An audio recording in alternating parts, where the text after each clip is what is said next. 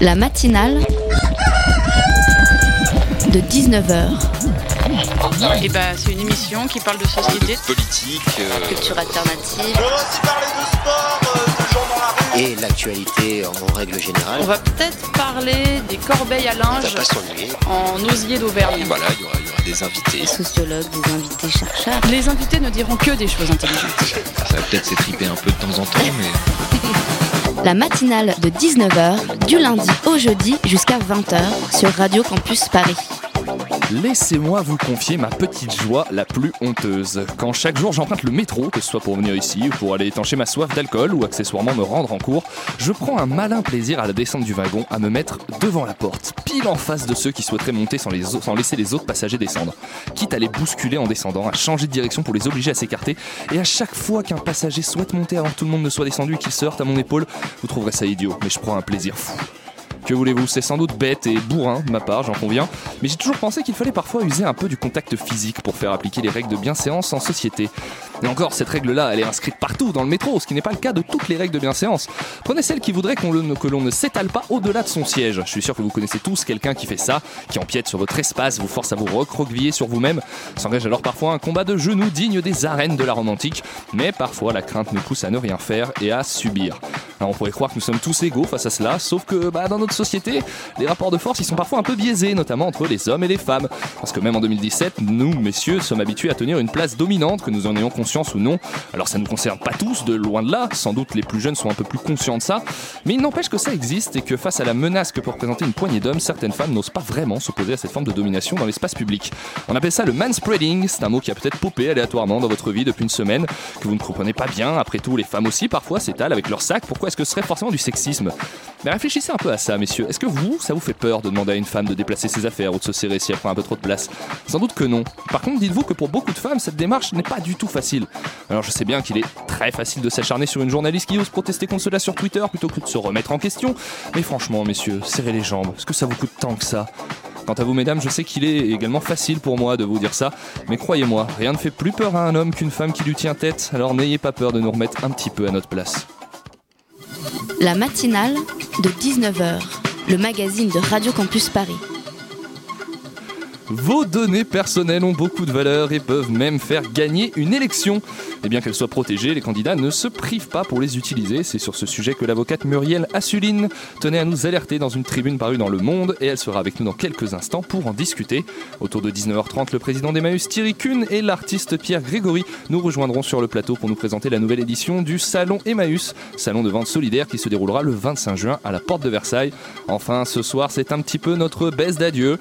Pitoum et François seront dans la partie pour nous parler euh, je ne sais plus de quoi et je ne sais plus de quoi. Restez avec nous si vous voulez le découvrir. Dès qu'il est question de cible, mieux vaut s'écarter. Bonjour. Le 28 juin 1820, une circulaire tourne dans l'administration française recommandant au préfet de classer chaque électeur d'après ses opinions politiques. Le but? Permettre à Joseph Jérôme Siméon, ministre de l'Intérieur de l'époque, d'évaluer les votes à venir. Le besoin d'identifier son électorat est vieux comme les élections. Oui, mais ça, c'était avant. 4 novembre 1952, Dwight David Ike Eisenhower est élu 34e président des États-Unis après une campagne révolutionnaire. À ses côtés, l'agence publicitaire BBDO, enquête d'opinion pour identifier les sujets porteurs, spot télévisé de 20 secondes différents selon les États, campagne de marketing par courrier, l'agence utilise tout son savoir-faire pour promouvoir son produit. Elle lance même l'implacable slogan I like Ike et transforme les longs discours en propositions de vente. Le marketing politique est né. C'était le début du marketing politique et depuis Barack Obama, euh, les candidats à une élection présidentielle ne peuvent plus faire l'impasse sur une autre forme de marketing politique. Ça s'appelle l'analyse des données personnelles et c'est un excellent moyen pour une personnalité politique de cibler son potentiel électorat et plus encore les abstentionnistes et indécis qu'il pourrait convaincre. Mais en France et en Europe, l'utilisation des données personnelles est réglementée, ce qui n'empêche pas les partis politiques d'en user et abuser parfois. C'était d'ailleurs le titre d'une tribune publiée dans Le Monde ce mois-ci, une tribune rédigée par Muriel Assuline, avocate, et ça tombe bien parce que c'est notre invité du soir. Bonsoir Muriel. Bonsoir. À mes côtés pour mener cet entretien, Gabriel de la rédaction de Radio Campus Paris. Bonsoir Gabriel. Bonsoir. Muriel, vous avez publié une première tribune un petit peu plus tôt dans l'année, en 2016, pour alerter sur Oui. euh, ce sujet avant même euh, l'élection. C'était au moment des primaires, donc un sujet qui est pas qu'on découvre pas aujourd'hui. Non. effectivement, euh, la difficulté, euh, enfin, difficulté, si on peut parler de difficulté, mais disons, les, les, nouvelles donnes en matière de, campagne électorale touchent, touche à un sujet sensible. l'utilisation des données numériques et au bénéfice de, donc, des différents partis et candidats. mais Qu'est-ce qui les intéresse, ces, partis politiques, dans nos données? Eh bien, euh, ça peut être notre adresse, euh, ça peut être euh, nos, goûts. D'abord, d'abord la, quantité, puisqu'on on est dans l'air, on est complètement dans le, domaine du big data. Le big data, sa caractéristique, c'est l'importance exponentielle des quantités de données. Euh, et euh, quant au contenu des données, eh bien, euh, bien sûr, il y a les données classiques, le nom, l'adresse, mais également des données un petit peu plus sensibles qui peuvent toucher notamment à, des opinions, par exemple. Est-ce que c'est vraiment intéressant d'utiliser toutes ces données? Est-ce que ça leur donne vraiment une longueur d'avance, un avantage de savoir ces choses-là sur nous? Eh bien, oui, euh, dans la mesure où ces données personnelles, euh, vraiment à caractère personnel, euh, touchent, on va dire, la sphère totalement privée du citoyen, euh, dans quelle mesure euh, cela va intéresser euh, Je pense que vous savez qu'actuellement, il existe des outils technologiques extrêmement performants exploités par des sociétés spécialisées en matière de campagne électorale et que ces données vont, vont être traitées. On va insérer dans les machines des quantités d'informations qui concernent chaque citoyen et euh, à partir de là, on va arriver euh, à faire une prospection beaucoup plus ciblée. C'est-à-dire qu'on euh, va savoir quels sont vos, goûts, votre façon même de, penser par rapport bah, à, votre comportement. Et à partir de là, eh bien, on arrive à déterminer une sensibilité des uns et des autres, à créer bien sûr euh, des catégories et euh, ben, euh, à faire du ciblage de façon, ça c'est évidemment les logiciels électoraux qui font ça, très très performant aux États-Unis, mais maintenant ça commence également en France à atteindre des performances qui sont similaires. Euh, à partir de là, ben, on arrive à euh, faire des découpages, notamment euh, selon les zones géographiques qui correspondent au bureau de vote. et ben, après, on va créer des catégories. Et à partir de, l'établissement de ces catégories, on va dire, admettons, il y, aura les indécis, ceux qui sont à, persuader un petit peu plus parce qu'ils ne savent pas trop, et puis ceux qui s'annoncent comme étant euh, bah, carrément abstentionnistes.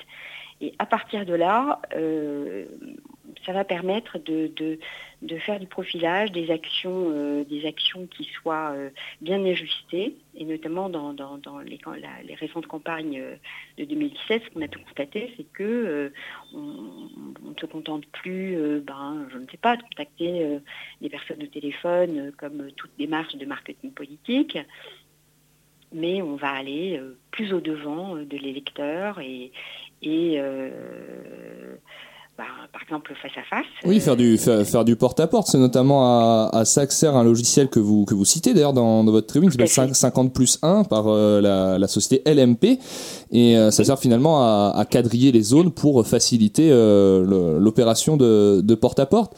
en France, qui qui protège nos données sur Internet? Ah. eh bien. Euh, on a quand même une petite défense à un moment donné, non? On est, on est vraiment cuit. Voilà, non, non, on n'est pas cuit du tout. on est tout à fait protégé. Euh, comme, je le dis, comme je le disais, le big data, ça n'est pas sans contrepartie légale. Il y a tout un système, on va dire, de loi, un système législatif, une loi que nous connaissons tous, qui est la loi de 1978, donc ça remonte quand même à un certain temps, la loi informatique et liberté, euh, qui, euh, qui a intégré euh, tout un système de, protection des données à caractère personnel. et tout cela a été renforcé par un dispositif législatif et réglementaire au niveau européen. Euh, qui va donner lieu à l'entrée, enfin, qui est déjà euh, entré en vigueur le, règlement, le nouveau règlement euh, de 2016, règlement européen, et qui va devenir obligatoire, on va dire exécutoire, à partir de, du mois de mai 2018. Donc en fait, mai 2018, c'est vraiment, c'est vraiment demain, et ce système de protection euh, définit sont, euh, qu'est-ce que c'est qu'une donnée personnelle, euh, comment est-ce qu'on la protège, quelles sont les obligations des opérateurs. voilà, on doit, une des obligations essentielles, c'est évidemment de recueillir le consentement des personnes dont on prélève et dont on traite les données. Et vous savez tous que ces données bon, peuvent euh, sont aussi euh, des données marchandes, hein, c'est-à-dire que bien quand on dépasse les limites, euh, elles peuvent faire l'objet d'un certain marché. Est-ce qu'à vos yeux, voilà. Alors donc tout ce système législatif qui, est quand même très, très costaud, fait en sorte qu'on doit se conformer à une certaine protection de la donnée.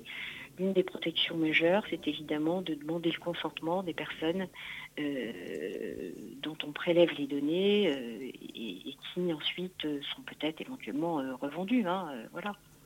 Et à vos yeux, c'est suffisant, toutes ces dispositions qui sont mises en place On est assez bien protégé ou pas? On est très bien protégé. vous savez que la loi informatique et liberté a mis en place un observatoire qui est celui de la commission nationale informatique et liberté en France, euh, qu'en Europe, euh, chacun des pays européens a l'équivalent euh, d'une CNIL française, et que cette commission est véritablement chargée de contrôler le respect par les opérateurs économiques des règles législatives en vigueur et ben, identifier les mauvaises pratiques, euh, et euh, tout ceci, euh, c'est là où la protection prend tout son sens, c'est que ça, se traduit par, des sanctions. des sanctions qui peuvent, alors avec le règlement, enfin des sanctions financières, hein, soyons clairs. D'abord, bon, des rappels à l'ordre, des mises en demeure, des, des, choses qui sont un petit peu de l'ordre du préventif, car ne serez pas étonné que même parmi euh, ces sociétés de marketing, il, y, en a, euh, des quantités qui ne, savent pas quelles sont, les règles applicables et, euh, comment se conformer.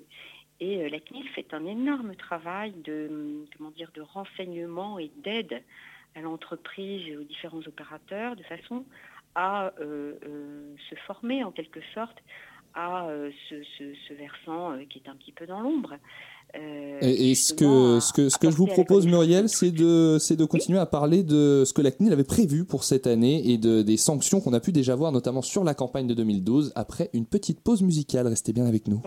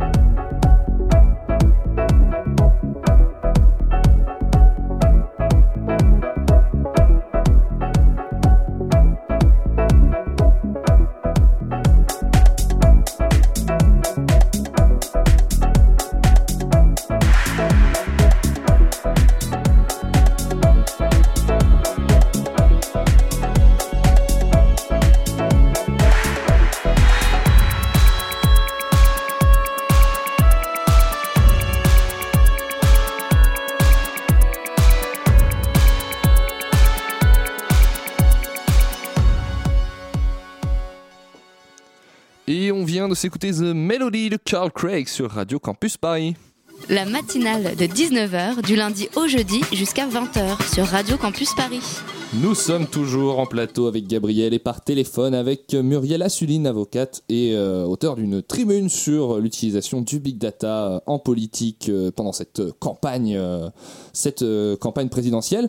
Muriel, j'aimerais revenir un petit peu à la campagne précédente parce que si je ne m'abuse, en 2012, on a vu des sanctions tomber pour une utilisation qu'on peut qualifier d'abusive des, données personnelles. Qu'est-ce qui s'est passé? Qui a été sanctionné et pourquoi?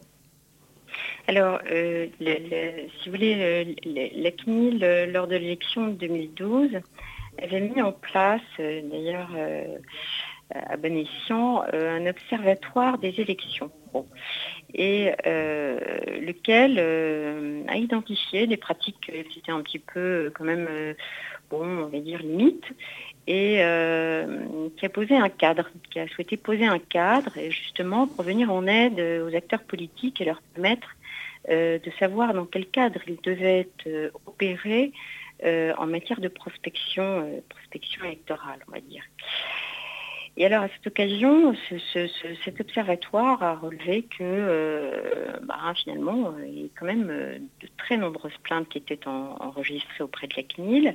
C'est-à-dire que les sanctions, elles ont été prises suite à, des plaintes de, euh, personnes, euh, de, particuliers comme vous et moi, par exemple. De particuliers, de particuliers, donc euh, qui estimaient que, ben, qui se demandaient comment est-ce qu'on était arrivé au pas de leur porte, ou comment mmh. est-ce qu'on avait eu connaissance de leur numéro de téléphone, etc. Pour, pour, pour voilà.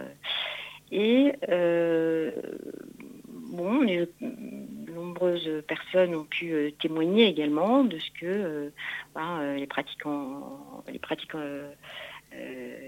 n'étaient pas, tout à fait légales.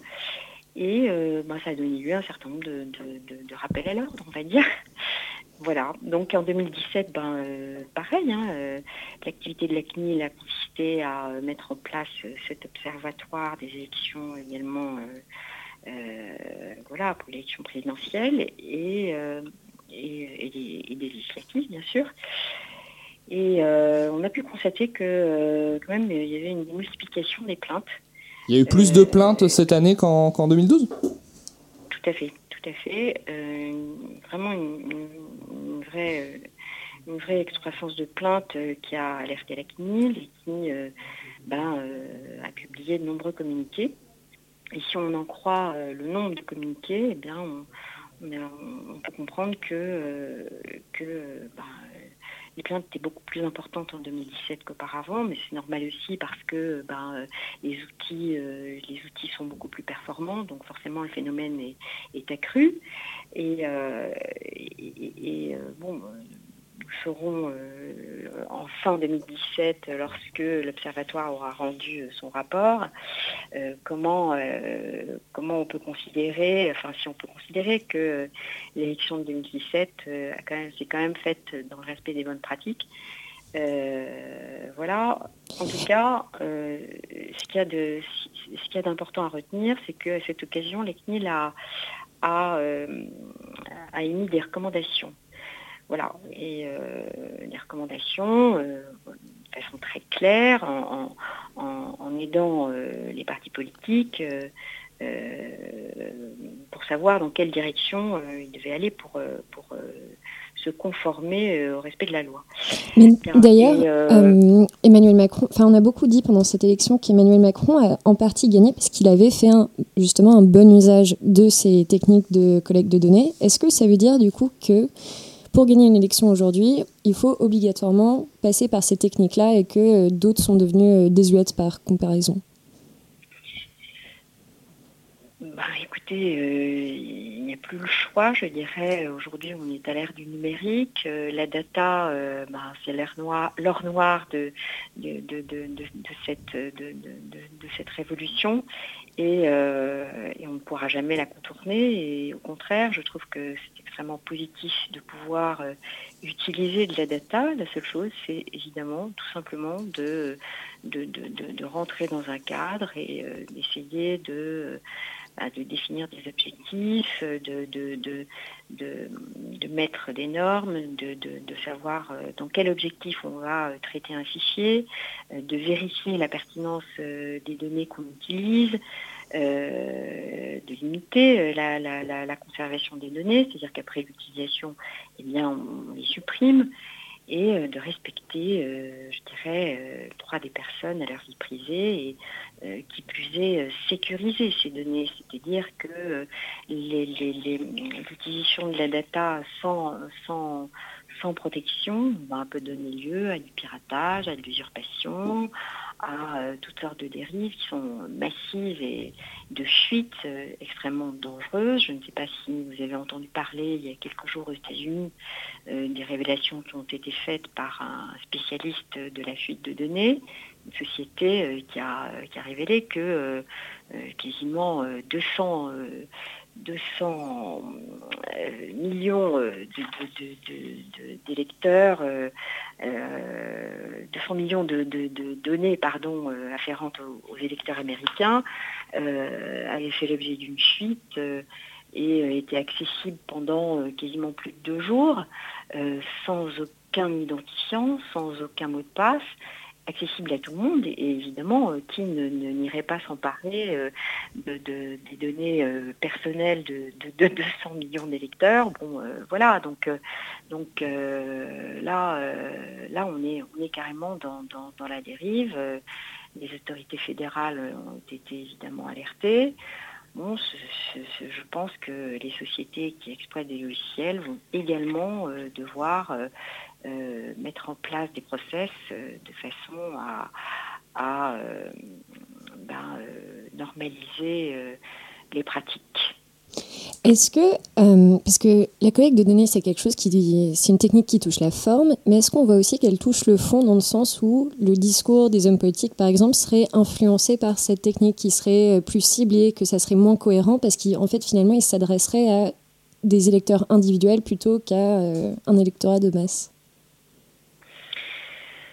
Euh, évidemment, euh, le, ciblage va permettre euh, d'affiner, les propositions, de, voilà, de faire de l'affinage, de, s'adresser, de, savoir quelles sont les catégories qui, qui, méritent le plus d'être, enfin, d'aller au devant de certaines catégories plutôt que d'autres.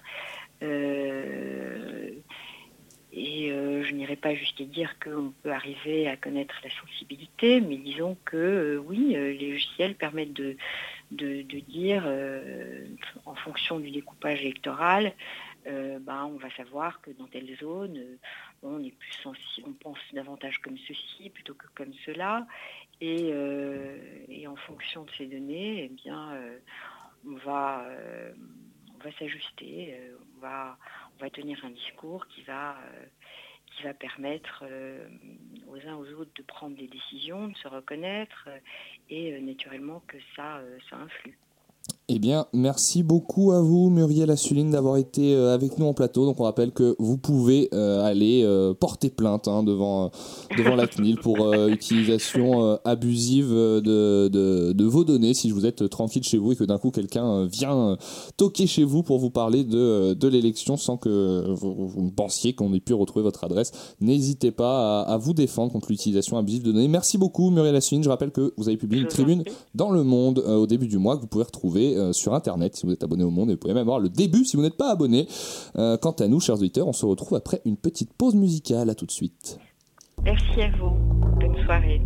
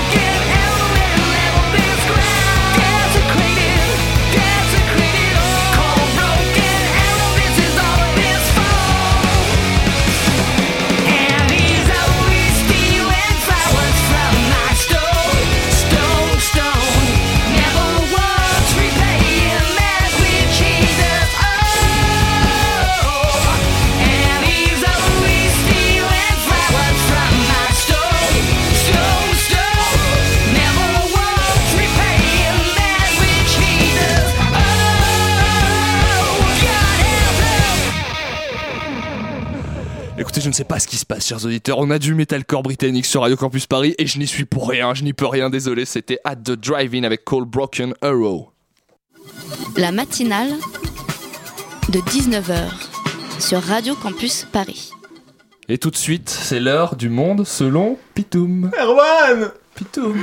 J'ai chaud. Moi aussi. Auditrice. Faisons un tweet, ça fera le buzz. J'ai chaud. Nous sommes en été. J'ai chaud. Bonjour. Oui, du coup c'était un peu court et répétitif, mais en même temps j'ai vraiment vraiment chaud. J'aime bien les bonjours courts, moi. Ouais, bon, mais en fait, euh... non, en fait ça me va pas trop. Bon, allez, on refait. Erwan Pitoum Gauchias de mon cœur, journaliste 2.0 de mon slip, animateur du mercredi, mon amour. Tu vas me manquer, putain. Mais ouais, ouais, c'est ta dernière. En deux mots, hein, pour nos auditeurs, tu lâches, et le mot est faible, la matinale. Quand as-tu décidé de rater ta vie, en fait? Ah, c'est pas si longtemps que ça, hein. ça fait 2-3 Ouais. mois que j'y travaille. Ouais, c'est c'est un peu une erreur, enfin. Auditrice, fondue comme une savoyarde, mon vice.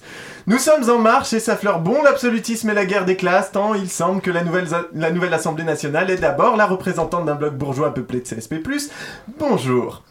Alors mon cher Erwan, pour ta dernière chronique, j'ai décidé de faire un petit cadeau. Hein. On va parler d'un type que tu adores, un type que tu vénères tel un dieu sur Terre. On va parler de Bourdieu Ah, et de bah la oui. Ah, bah, je, je sais que tu l'aimes. Bourdieu. Je sais que tu l'aimes. Alors mon cher, euh, alors donc pourquoi on va s'infliger ça hein? Parce que le groupe des députés En Marche est à la diversité socio-professionnelle ce que Marc Dutroux est à l'amour platonique. Une comparaison un peu hasardeuse et que même si on comprend pas vraiment, on sent bien qu'il y a un truc qui cloche. En marche à l'Assemblée, c'est 23% de cadres, 23% de fonctionnaires, pas des profs, hein, des catégories A de l'administration et tout et tout, puis 16% de professions libérales. Et en quoi est-ce un problème, me, ra- me diras-tu, Erwan, avec ta sagacité en quoi est-ce un problème, Pitoum Eh bien, c'est un problème à cause de l'habitus. Voilà. Alors, Pierre Bourdieu n'a pas inventé Mais quoi l'habitus. qu'est-ce que hein. c'est, l'habitus? Pierre Bourdieu n'a pas inventé, mais il situe sa propre redéfinition de l'habitus dans une problématique analogue, celle d'une Allons, médiation entre... allons. le- Oh là là. cette Alors, poussez, pardon. Donnez-moi un micro. Bonjour Erwan. Euh, François Je sais, je vous interromps comme ça, ça ne se fait pas du tout, mais je n'en peux plus. Là, ça fait un an que ça dure. Un an que vous laissez Pitoum aussi entre propagande mélanchoniste et chronique absconce, prétendant élever le niveau, mais où en vérité, excusez-moi de vous le dire, personne ne panne rien. Vous pourriez souffler dans le cul d'un coq pendant 3 minutes, que ce serait pareil. Et moi, je n'en peux plus, les auditeurs n'en peuvent plus, ça n'est plus possible, je me devais d'intervenir. Tenez pas là, là, par exemple, de quoi vous nous parlez? Je parle, je parle, je parle de l'Assemblée nationale qui ne représente absolument pas la diversité socio-professionnelle de la France et j'explique en quoi c'est un problème en m'appuyant sur les travaux de Bourdieu sur l'habitus. C'est cette vulgarité en plus toujours, hein, c'est avec votre mère que vous, c'est avec votre bouche que vous embrassez votre mère. J'y arrivé. En plus l'habitus, euh, déjà l'habitus si on s'en sert. Et je suis désolé, mon petit bonhomme, avec vos allures de euh, minot prépubère, vous avez plus l'air d'une pucelle orléanaise que d'un Rocco de Siffredi radiophonique. Non mais l'habitus, François, c'est un concept sociologique. À vos souhaits. Non mais c'est comme quoi les individus issus d'un même groupe social se forment mutuellement au sein de ce groupe, formant un système de valeurs communes et que du coup leur vision du monde, leurs goûts, leurs idées sont les mêmes. Non, bon, écoutez, mon vieux, je pense qu'à ce stade, euh, soit vous vous foutez de nous, soit vous faites un AVC, mais on piche que dalle. Est-ce que vous bavez là Donc vous voulez pas nous faire la même chose, mais dans le langage officiel du Royaume de France? Que euh, français, non? Comme Macron l'expliquerait, bien sûr. Ah, ah ok, ouais. Alors l'habitus, c'est le branding global autour d'un pitch dans un groupe sans disrupteur et qui s'articule autour d'un ensemble de process avec comme target un scoring social. Et ben voilà, pote, dernière chronique de l'année, pour une fois au moins, vous avez été clair, bravo Eh ben merci beaucoup, Pitoum. À tout à l'heure, François. Hein on, se voit, on se voit dans pas longtemps. La matinale de 19h, le magazine de Radio Campus Paris. Ah oui, il se passe des choses comme ça qu'on ne maîtrise pas tout le temps dans ce studio. Chaque année, Emmaüs euh, vous donne rendez-vous pour son grand salon de solidarité dont tous les bénéfices sont reversés à des actions de solidarité internationale. Pour nous présenter l'édition de 2017, nous avons le plaisir de recevoir Thierry Kuhn, président d'Emmaüs France. Bonsoir Thierry. Bonsoir. À vos côtés, euh, Pierre Grégory, vous êtes street artiste, comme on peut dire. Euh, et vous participez à la création de fresques urbaines dans le cadre du salon. Bonsoir Pierre. Bonsoir. Et à mes côtés, à moi, puisque nous serons euh, à deux contre deux, euh, Mathilde de la rédaction de Radio Campus Paris. Bonsoir, Bonsoir. Mathilde. Vous allez dire quelque chose, Pierre, je vous ai coupé. Non, pas du tout, c'est pour dire tout à fait. je J'essaie de mettre en image ce qui se passe chez Emmaüs. Eh ben, on parlera un petit peu de la façon dont vous allez mettre tout ça en image. Mais d'abord, Thierry, combien de temps ça fait que ce salon il existe? Ça commence à faire un petit bout de temps, non? Donc, elle ben, commence à être pas là, mal ça- installée. ça- Ça fait 18 ans avec 18 euh, ans, bah, à 18 majeur, c'est- à peine est- majeur. Voilà, on est tout juste, euh, on est tout juste majeur. C'était le moment de passer sur Radio Campus. Bah oui, évidemment. pour fêter ça, Bah oui. toutes les majorités se fêtent sur Radio Campus Paris.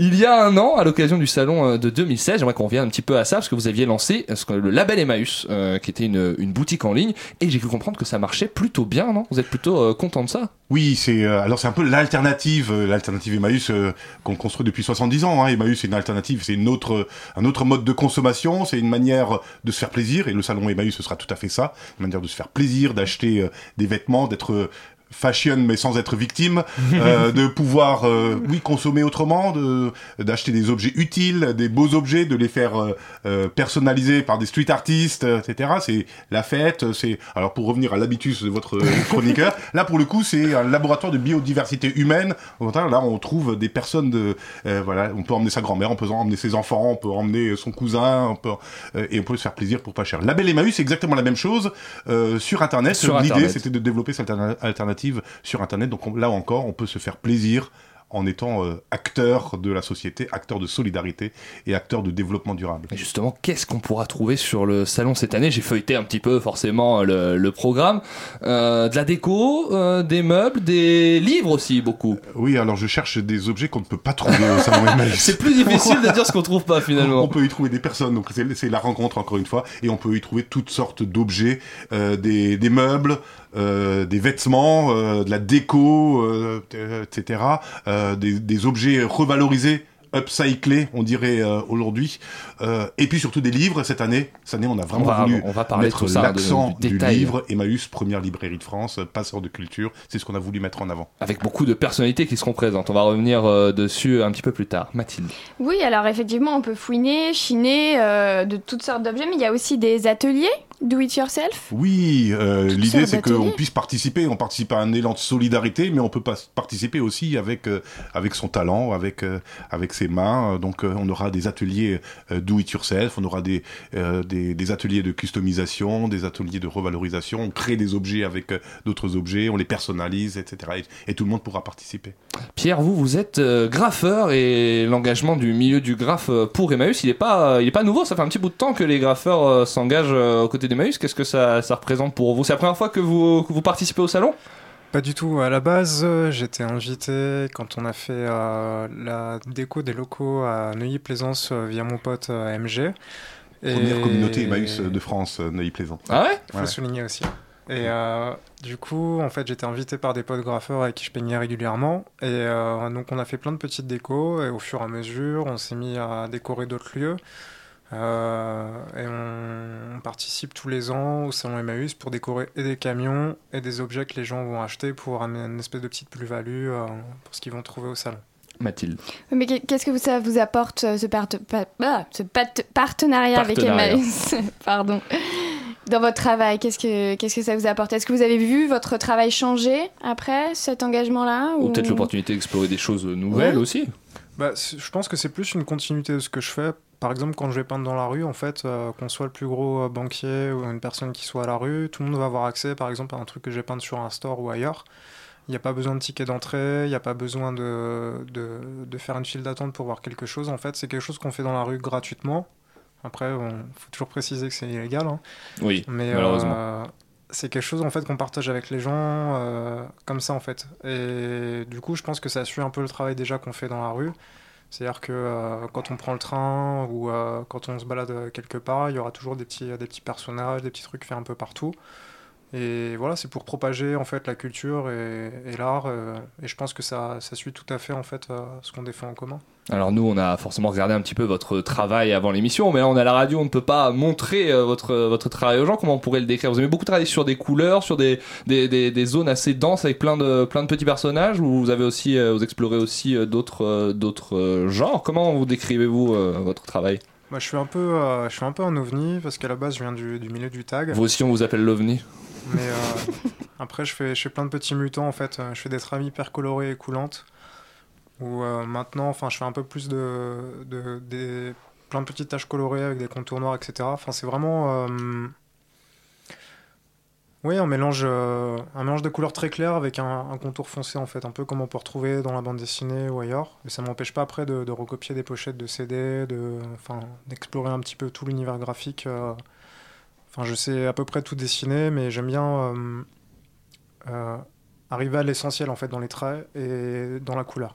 D'accord. Eh ben, c'est vrai que vous avez évoqué euh, cette euh, importance de la, culture pour tous, la culture accessible à tous.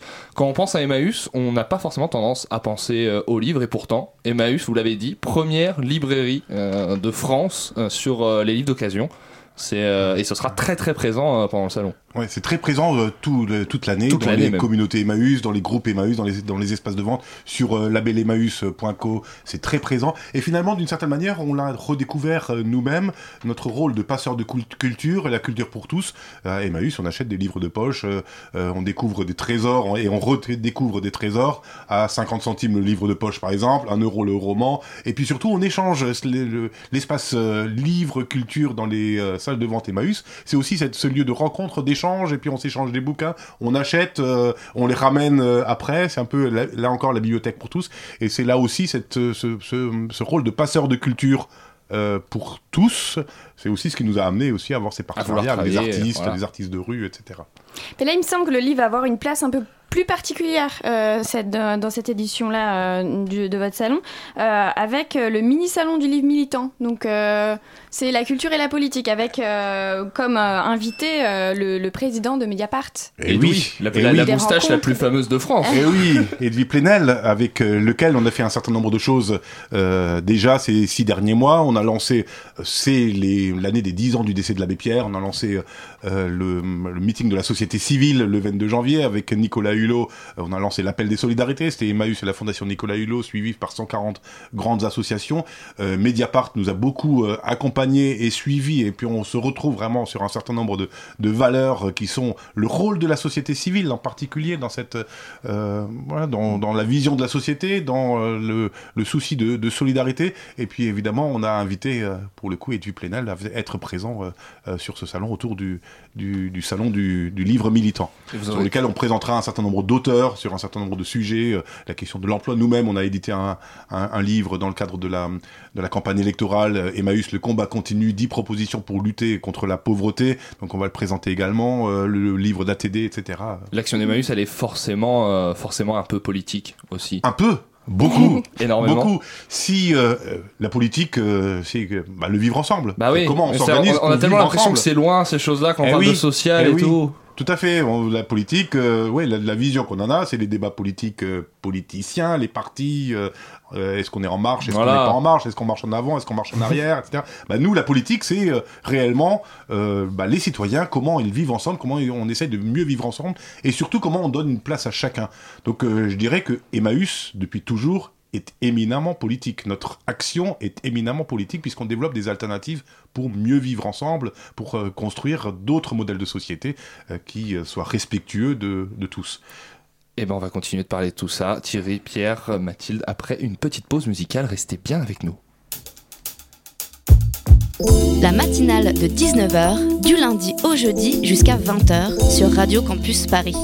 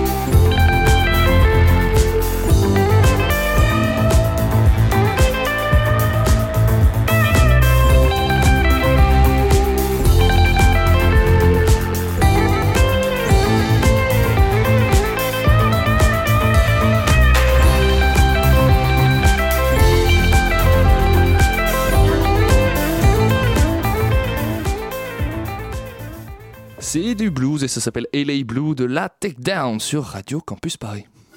La matinale de 19h, le magazine de Radio Campus Paris. Toujours en plateau avec Thierry Kuhn et Pierre Grégory pour parler du salon Emmaüs qui se déroule le dimanche 25 juin dans le hall 3 de, euh, de la porte de Versailles. On a parlé un petit peu de, de tout ce qu'on pouvait trouver au salon et il y a un accent qui est mis sur ce qu'on appelait la consommation responsable. Concrètement, comment ça se manifeste la consommation responsable? C'est des produits de récupération, c'est euh, aussi euh, fabriquer un petit peu les, les choses soi-même, c'est faire attention au bio aussi? Ouais, ouais, ouais, parce qu'on aura de l'alimentation au bio. hein. Euh, là encore un partenariat euh, euh, très très riche avec euh, des restaurateurs bio, donc on aura cet aspect-là. La consommation responsable, pour nous, là encore, finalement, c'est ce qu'on fait depuis euh, 70 ans. On récupère tout ce que la société ne veut plus, tout ce qu'elle jette, tout ce qui était décidé, destiné à par- partir à la poubelle, que ce soit des meubles, des vêtements, des jouets, des livres, justement, et on les remet dans le circuit. On redonne une seconde vie aux objets pour redonner une seconde chance aux hommes et aux femmes qui sont en situation d'exclusion. Aujourd'hui, euh, pour ça qu'on parlait de politique tout à l'heure, aujourd'hui on a quand même deux soucis principaux. C'est un souci d'écologie. Les ressources naturelles, euh, bah, elles sont pas extensibles. On va arriver au bout euh, et on arrive, euh, on arrive au bout des, des possibilités que peuvent proposer, que peut proposer notre planète en matière de ressources naturelles. Donc il va falloir consommer autrement. Et puis on a un souci d'exclusion, d'inégalité. Euh, donc il faut trouver, euh, il faut créer de l'emploi, de l'accueil, une place pour les personnes en situation d'exclusion euh, qui aujourd'hui sont euh, loin derrière dans la file d'attente du chômage. 9 millions de personnes en situation de pauvreté, 1 million de plus en, en 10 ans. Eh ben, Emmaüs, par son action depuis 70 ans, apporte des solutions sur ces deux, sur ces deux questions. Une autre consommation plus responsable et plus respectueuse de l'environnement et de la création d'emplois, de places, d'activités pour les personnes en situation d'exclusion. Donc c'est aussi quelque chose qui peut nous inspirer aussi pour la société, pour le coup. sûr. Pour le modèle économique qui, qui domine et qui crée de l'exclusion. Et quand on vous dit 9 millions de, situations, en- de personnes en situation de pauvreté, chers auditeurs, c'est euh, en France. hein. C'est pas loin de chez nous, Ouais. hein. c'est juste à côté. Mathilde. Oui, et j'ai euh, l'impression que votre euh, méthode de financement, Emmaüs, est différente des autres associations humanitaires. Vous ne faites pas des recrutements dans la rue, vous ne demandez pas des Non. dons, et votre valeur, c'est vivre du fruit de votre travail. Alors comment ça se passe Alors quand, et- oui, pardon. Non, non, allez-y, je vous en prie. Quand Emmaüs est né à Neuilly-Plaisance, euh, justement, euh, euh, par la rencontre de, de l'abbé Pierre et puis de, celui qui allait devenir le, le premier compagnon, c'était d'abord le message viens m'aider à aider les autres. Moi, je peux rien faire pour t'aider. Euh, par contre, toi qui n'as rien qui t'encombre, c'était une personne en situation d'exclusion qui était sur le point de se suicider. Quelques années après, il y avait plus d'argent pour faire vivre la communauté. Bah, ils ont décidé, euh, les premiers compagnons euh, autour de l'abbé Pierre ont décidé de de se débrouiller eux-mêmes pour trouver euh, de quoi faire bouillir la mar- marmite et puis de construire des logements d'urgence pour les personnes en difficulté. L'idée, ça a été, on va récupérer, c'est les chiffonniers Emmaüs, on va récupérer ce qui peut être récupérable. Euh, Aujourd'hui, label Emmaüs, à l'époque, c'était, euh, on va sur les décharges euh, pour récupérer et puis le valoriser et financer la vie en communauté, fi- financer la solidarité nationale, locale et, et internationale. Parce que c'était aussi les, les compagnons bâtisseurs. Donc l'idée, on va pas faire de d'appel à dons, on va pas faire, euh, si ce n'est ponctuellement pour des projets particuliers, mais le fonctionnement en particulier d'une communauté fonctionne grâce à ce travail de récupération. Donc euh, tout l'argent euh, qui est collecté à travers les achats, enfin c'est des, les consommateurs pour le coup qui, euh, qui achètent des objets chez nous, permet de faire vivre la communauté et de développer des actions de, de solidarité euh, locale, nationale et internationale. Vous avez inventé un mot génial, consommateur. Je l'avais jamais entendu, c'est la première fois que j'entends ce mot. C'est pas moi qui l'ai inv- inventé. C'est d'ailleurs euh, euh, c'est le mouvement euh, du commerce équitable plutôt qu'il a, inventé. Mais ça, Eh ben, écoutez, voilà, j'en apprends, moi aussi, j'en apprends tous les jours dans, dans cette émission. Vous disiez pas de forcément d'appel aux dons spécialement, mais on peut, si on veut, nous, les auditeurs, vous faire des dons à Emmaüs. comment ça fonctionne? Comment on fait? Est-ce qu'on peut vous donner de l'argent, des objets? Est-ce que qu'est-ce qu'on peut faire Alors, euh, on a des objets à la maison et on souhaite s'en séparer. Euh, on veut en faire quelque chose d'utile plutôt que de les mettre à la poubelle. On appelle Emmaüs, euh, euh, on appelle le- les standards, on regarde sur le site internet, on a toutes les adresses d'Emmaüs, l'Emmaüs le plus proche de chez soi, et on viendra récupérer euh, gratuitement euh, ce qui est voilà ce que chacun souhaite nous donner. On peut évidemment aussi faire des dons ou des legs, voilà. Et puis voilà, selon les programmes qu'on a envie de- d'encourager, on peut aider plutôt localement, plutôt nationalement, évidemment. On- et on peut donner, on peut aussi s'engager. Et il me semble qu'il y, a- il- il y Eh oui. aura une, euh, une- tout énormément d'exposants euh, du mouvement Emmaüs euh, de, de toutes sortes. Est-ce qu'on peut, est-ce qu'on peut euh, sur place s'engager. S'informer, oui, mais s'engager Ouais. sur place. Alors, on aura l'espace militant, donc on a le, le- le salon du livre militant, mais on a aussi l'espace militant avec nos, nos préoccupations et puis nos combats du moment sur la question des prisons, sur la question des migrants, évidemment, qui est fortement d'actualité, d'autres sujets. Et on a, c'est ce qui est extraordinaire, c'est 2000 personnes du mouvement Emmaüs qui viennent de toute la France, 150 camions qui arrivent chargés de matériel et surtout euh, des compagnons, des bénévoles, des salariés du mouvement Emmaüs de toute la France qui viennent euh, nous rencontrer, vous rencontrer et on pourra échanger avec chacun d'eux, euh, qu'on vienne de Cahors, qu'on vienne de Strasbourg, qu'on vienne de Brest ou euh, ou de Toulouse. Euh, voilà, donc on pourra échanger aussi. C'est ça aussi, ça doit être le salon, c'est aussi un, un lieu d'échange, de culture, euh, d'objets, euh, d'idées de projets, de visions de société. On refait le monde euh, concrètement. C'est là aussi notre spécificité. Nous, on travaille concrètement sur des alternatives et on porte une vision de société plus euh, plus euh, plus solidaire et plus fraternelle. Euh, donc, on pourra effectivement échanger, euh, prendre des adresses pour pouvoir s'engager. Ce salon, il a aussi euh, pour but de financer des actions qui ont lieu un petit peu partout Eh dans oui. le monde. On va finir sur ça. Thierry, à, à quoi vont servir les fonds qui vont être récoltés ce dimanche? Alors, euh, comme je disais, on achète chez Emmaüs, ben, on participe à une action de, de solidarité. Là, le salon, c'est particulièrement pour des actions de solidarité internationales, puisque Emmaüs est aussi un mouvement euh, international. On est présent en Asie, en Afrique, euh, euh, en Amérique, en particulier en Amérique latine. Donc, c'est des actions autour des, des projets prioritaires d'Emmaüs International. Euh, c'est la justice environnementale euh, et, euh, et sociale. C'est la question des, des migrants. C'est une économie plus éthique, évidemment. Donc, on va financer des projets à l'international, encore une fois en Afrique, en Asie, qui vont dans ce sens-là. Eh bien, écoutez, merci beaucoup Thierry, merci aussi à vous Merci Pierre euh, d'être venu. Vous êtes graffeur, on rappelle que vous serez présent. On va rappeler euh, un petit peu tous les détails pratiques. C'est le 25 juin, c'est au parc des Expos de la Porte de Versailles, le hall numéro 3. Vous pouvez y aller par le métro 8, par le métro 12 en voiture. Débrouillez-vous, c'est 9h30, 18h30. C'est bien ça. ça. Et on peut trouver bien sûr toutes les infos Facebook, Internet, euh, le site euh, de, de Emmaüs, euh, relais tout ça. Et on vous invite fortement à y aller, chers auditeurs. Merci beaucoup à vous. Et on peut se faire plaisir tout en étant euh, acteur et solidaire. Allez-y. La matinale de 19h. Le magazine de Radio Campus Paris.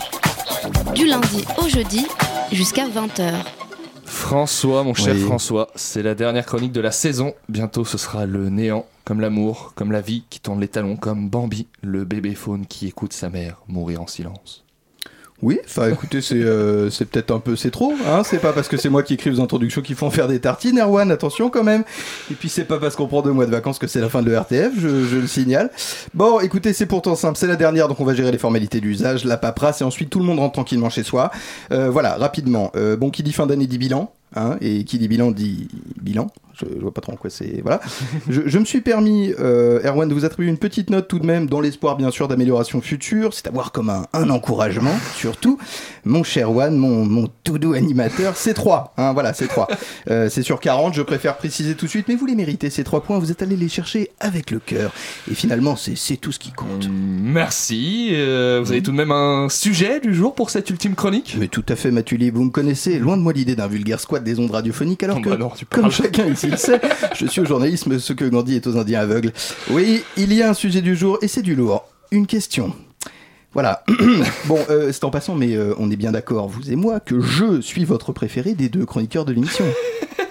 Je vous pose la question. Oui, euh, oui, est Oui. là. Non, non, bah, vous il- pouvez il est pas là. vous- oui, oui, bien sûr. dire, euh, oui, mais pas, du tout, voyons, Oh là tu, là. tu- tu sais bien qu'il n'y a, pas que toi. Euh, Pitoum, c'est pas pareil, c'est un peu comme un hérisson malade. Toi, tu, tu as envie de, de le réconforter quand tu le vois, mais bien sûr, c'est c'est- c'est toi Ouais, mon préféré. ouais, ouais. Oh non, non, hein On arrête tout de suite alors, pardon, je prends, hein.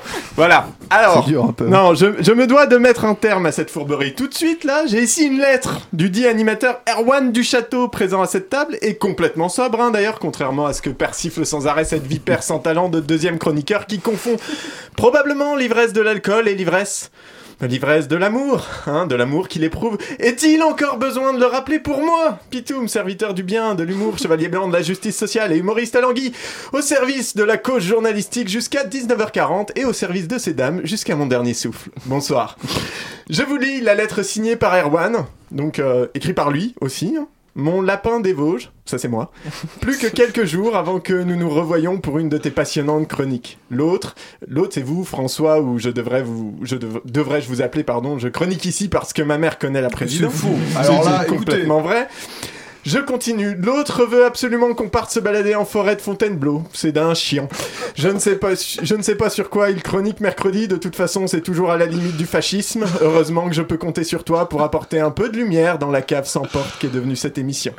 si j'avais su lors de notre première rencontre dans un meeting de Jean-Luc Mélenchon qu'on en arriverait là, toi et moi. Voilà, voilà, l'amour, hein, tout simplement. Bon sang, tu as raison, Pitoum, je, je, je, je crois que je t'aime.